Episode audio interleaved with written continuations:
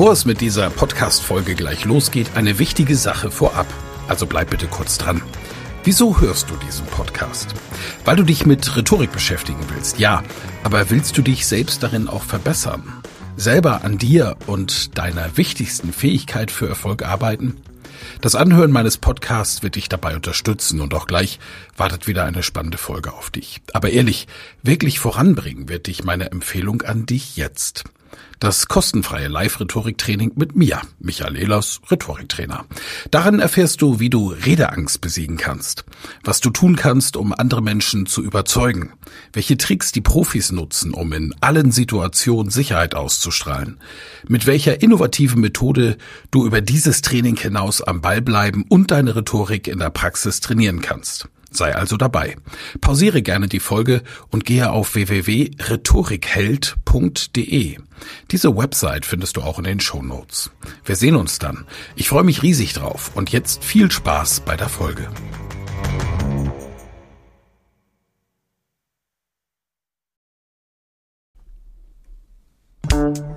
Ehlers Rhetorik-Podcast. Wer etwas zu sagen hat, sollte reden können. Ihr Rhetorik-Podcast für Management, Kommunikation und Strategie. Ja, herzlich willkommen zu einer weiteren Folge.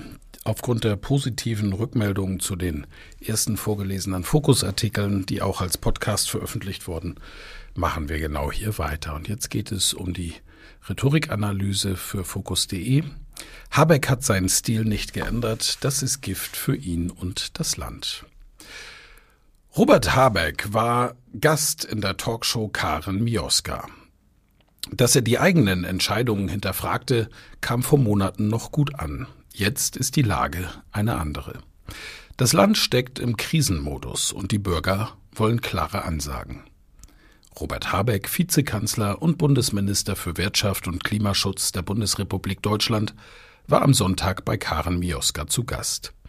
Die Gelegenheit, um zu erklären, was er warum tut, mit welcher Strategie er dieses Land zurück auf die Erfolgsspur führen will. Doch so richtig zuversichtlich wirkte er dabei nicht. Müde, ohne Energie, schnell in der Defensive. Er wirkte angeschlagen und angezählt. Dabei hat er seinen Kommunikationsstil nicht geändert. Und das ist das Problem. Was inzwischen zaudernd und zögerlich daherkommt, galt noch vor wenigen Monaten als authentisch und ehrlich und als neuer Kommunikationsstil. Führen durch Moderation und dabei durchaus das eigene Handeln hinterfragend, das war, was ihn für viele Menschen auch aus dem liberalen und konservativen Lager auszeichnete und sympathisch machte. Jetzt ist das Land im Krisenmodus. Dabei immer getragen von seiner politischen Überzeugung, die nicht jeder geteilt hat. In den internen Abstimmungsrunden der Politik ist dieser Stil richtig und konsensfördernd, aber als Wirtschaftsminister sendet er mit diesem Kommunikationsstil in Sendungen wie Karen Mioska damit ein nahezu jämmerliches Signal. Den Bürger interessiert nämlich wenig, wie eine Entscheidung zustande kommt. Ihn interessiert, was er von den Entscheidungen hat. Und hier muss Habeck seinen Kommunikationsstil radikal ändern, sich dem Kontext anpassen. Jetzt ist das Land im Krisenmodus. Die Wirtschaft stagniert und die Menschen, ob als Bürger oder Unternehmer, sind verunsichert. Habeck weiß, dass es neue Impulse braucht und er weiß auch, dass es nicht funktionieren wird, wenn alle glauben, der Parteitag ist wichtiger als das Land. Was er damit sagen will, ist, dass jede demokratische politische Gruppierung ihren Teil zum Gelingen beitragen muss. Schön. Aber das muss zunächst intern zwischen den Fraktionen geklärt werden. Da ist es nicht förderlich, wenn er selbst mit vorschnellen und nicht abgestimmten Vorschlägen um die Ecke kommt, die der Koalitionspartner auseinandernimmt. Schließlich wäre es im nächsten Schritt seine Aufgabe, diese Politik zu erklären. So ist alles, was er vermittelt, Unsicherheit. Sätze wie Ich weiß nicht, ob das Land das noch aushält oder Ich kann Ihnen auch nicht sagen, ob das erfolgreich ausgeht, sind in der aktuellen Lage Gift. Bürger erleben schlechte Schulen, schlechte Straßen, unpünktliche Eisenbahnen. Dabei hat er die Veränderung des politischen Marktes nach dem Beginn des russischen Angriffskrieges begriffen und beschreibt sie auch präzise. Aber handelt er persönlich auch entsprechend? Nein. Er hat nach wie vor seine Rolle als führungsstarker Kommunikator nicht gefunden. Ich bin mir sicher, ohne Russlands Angriffskrieg wäre er mit diesem moderierenden Stil und seinem neuen Politikstil gut durch und angekommen. Aber der Politik muss es gerade in der Krise gelingen, konsistent und aus dem Blickwinkel des einzelnen Bürgers heraus zu argumentieren.